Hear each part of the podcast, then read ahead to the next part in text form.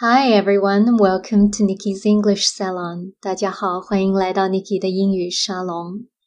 Today we're going to be talking about some different ways to say the word very.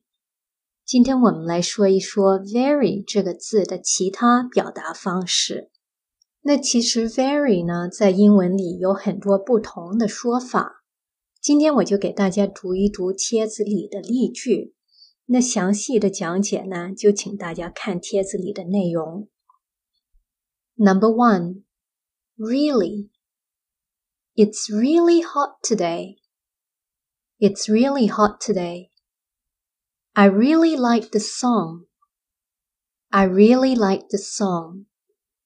那在这里呢，我要提醒一下大家，动词之前不能说 very，所以不要说成 I very like the song。很多中国朋友会这样说，但是这是不正确的说法。Okay, number two. So, I'm so happy to see you. I'm so happy to see you.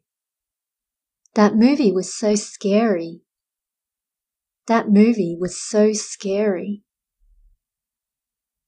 Number three. Terribly. I'm terribly sorry. I'm terribly sorry. That's terribly expensive. That's terribly expensive. Number four, heaps. He's heaps taller than me.